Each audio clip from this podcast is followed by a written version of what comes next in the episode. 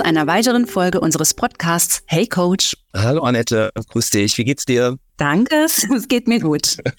Bist du optimistisch? Ich bin sowas von optimistisch.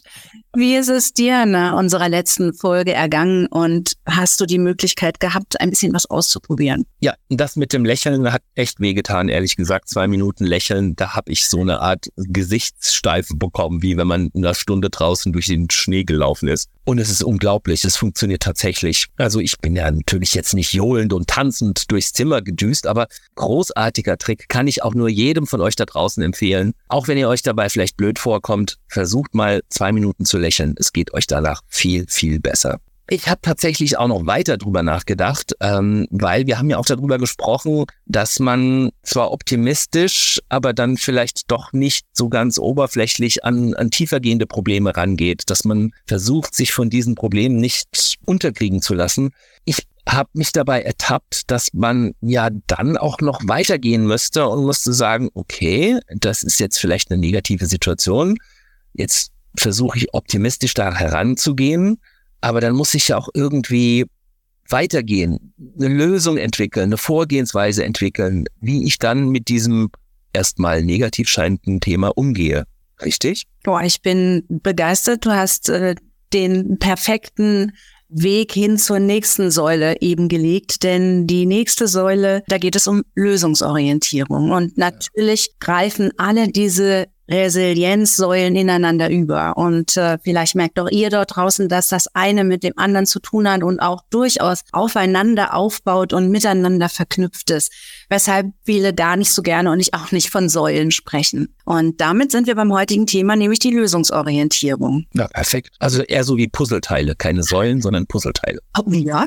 Ähm, Thema Lösungsorientierung. Bei der Lösungsorientierung geht es nämlich genau darum, nicht nach den Ursachen und nach den Problemen zu suchen, sondern die Aufmerksamkeit auf die Chancen, Möglichkeiten, Alternativen zu richten und neue Dinge auch auszuprobieren, wenn mal was nicht. Da finde ich ist zum Beispiel eine ganz gute Herangehensweise, wenn ich ansehe, was ich gerade für ein für eine Herausforderung oder für ein, ich sage jetzt mal das böse Wort Problem habe, nach den Erfahrungen, die ich vielleicht gesammelt habe, die mir in einer neuen Situation helfen oder auch mal schauen, was ich schon an positiven Erfahrungen gemacht habe, wo etwas gut funktioniert hat und was ich daraus auch nutzen kann, um wieder lösungsorientiert an ein neues Thema ranzugehen. Verstehe. Mhm. Das äh, ist, ist finde ich, ein ganz wichtiger Punkt.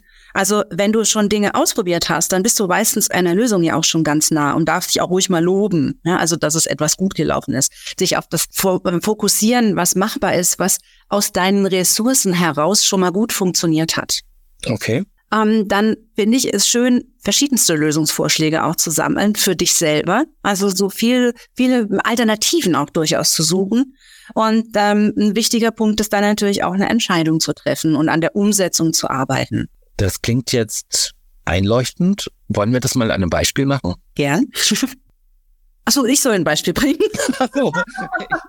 ich dachte, du kommst jetzt mit irgendwas. Naja, also wir hatten im letzten, in der letzten Folge darüber gesprochen, hm, da kommt jetzt ein, ein, ein Kollege, mhm. ähm, und zwar nicht nur einmal vielleicht, um das Ganze ein bisschen komplexer zu machen, sondern der tritt mir gegenüber ständig irgendwie relativ unfreundlich auf, etwas barisch und ich fühle mich eigentlich permanent von dem mh, hm, schlecht behandelt, negativ behandelt. Mhm. Okay, dann finde ich zum Beispiel, entweder könntest du dich mal fragen, ob, ich, ob du schon mal ein ähnliches Thema mit jemand anderem gehabt hast und wie du das gelöst hast und was oder welche Gedankengänge dir dabei zum Beispiel geholfen haben und dir überlegst, was dir daran geholfen hat und was du eben dabei gemacht hast. Du kannst aber auch, was ich auch sehr gut dabei finde, sowas wie die Perspektive wechseln und mal überlegen, um auch eine gewisse Distanz zu dem Thema zu bekommen, was uns auch die Lösungsorientierung einfacher macht, indem du zum Beispiel dich fragst, welchen Tipp würde ich wenn mein bester Freund zu mir kommt und mir sagt, boah, ich habe mit dem Kollegen XY, der ignoriert mich oder tut ständig nur schlechte Stimmung verbreiten und spricht auch noch schlecht über mich, welchen Tipp würdest du deinem besten Freund in einer ähnlichen Situation zum Beispiel geben? Hast du eine Idee? Schon. Ich würde ihm naheliegen, doch mal den Kollegen einfach anzusprechen. Was der Grund sein könnte, dass man halt sagt, kann das ja durchaus erstmal ähm, sehr vorsichtig machen und sagen, du, ich habe selbst gerade viel zu tun und bin wahrscheinlich ein bisschen ähm, angekratzt, aber irgendwie habe ich das Gefühl, bist du sauer auf mich oder gibt es irgendeinen Grund, weshalb du so bist? Ich denke, das kann man ja auch sehr nett sagen, einfach, ohne dass sich der andere gleich angegriffen fühlt. Mhm, mh.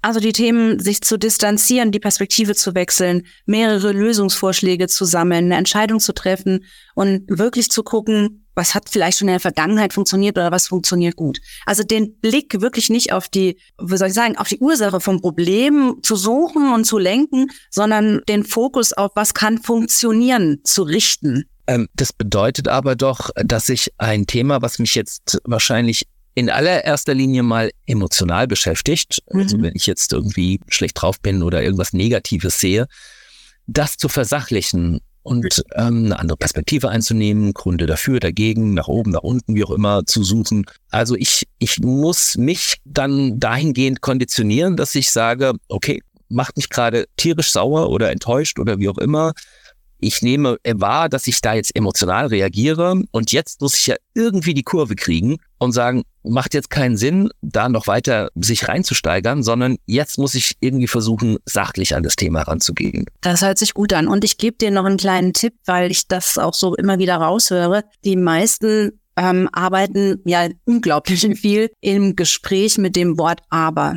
Und äh, das Aber ist ja sehr kontraproduktiv. Also ich tue mich mit einem Aber ja immer wieder in so eine, das wird nicht funktionieren Rolle tun. Und wenn, äh, das ist auch eine Übung, finde ich. Ja, also so dieses, wenn wir etwas ausdrücken, nehmen wir wahnsinnig oft aber. Nämlich, also ich würde das prinzipiell gerne machen, aber ich glaube nicht, dass ich das kann. Ich würde äh, ja eigentlich ganz gerne auf ihn zugehen, aber ich traue mich nicht, um bei deinem Beispiel mit dem Kollegen zu bleiben.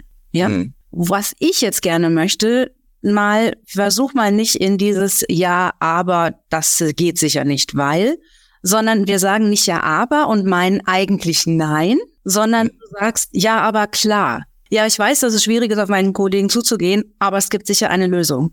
Hm. Also Verstehen. das Aber in eine, aber es gibt sicher eine Lösung. Ich habe ein Problem damit, was weiß ich, Nähe zuzulassen. Ich wünsche mir das total, aber es gibt sicher viele Möglichkeiten, Nähe zu leben. Ne? Ja, klar. Es gibt sicher eine Lösung. Sehr schön. Das heißt, das Aber wäre in diesem Fall sozusagen der Übergang von dieser negativen, ablehnenden, pessimistischen Position, die mich gerade emotional unfassbar beeinträchtigt, hin zu einer lösungsorientierten, positiven, optimistischeren Sichtweise. Ja, ja, aber es gibt eine Lösung. Mhm, genau. Ja, aber es gibt sicher eine Lösung. Und ähm, ich habe das extra mal angesprochen, weil das Aber wegzulassen vielen sehr schwer fällt. Die meisten arbeiten, ich übrigens im Coaching auch, damit zu sagen, ersetze das Aber durch ein Und. Weil ich inzwischen merke, dass es unglaublich schwer fällt, weil das Aber ja eben immer dieses Nein heißt. Also eigentlich geht's nämlich nicht. Würde ich gerne mal mit dir als Test äh, sozusagen Objekt probieren aus aber zu beizubehalten und dir bewusst zu machen, dass es eben nicht in die Nein-Variante geht, sondern in diese, aber klar. Ja, es ist schwierig, aber es gibt sicher eine Lösung. Cool, so habe ich das noch nie gesehen. Also werde ich jetzt in Zukunft immer, wenn ich einen Aber-Gedanken habe, das Aber ummünzen für mich in ein Ja, aber es gibt eine Lösung. Ja, aber klar. Genau. Okay? Okay, verstanden. Mach ich. Und das könntet ihr dort draußen ja auch einmal ausprobieren. Und wenn ihr das Thema interessant findet, schreibt uns gerne, wenn ihr weitere Anmerkungen oder Anregungen habt. Unsere E-Mail-Adresse findet ihr in den Show Notes. Wir freuen uns sehr auf euer Feedback. Das kriegst du in der nächsten Folge.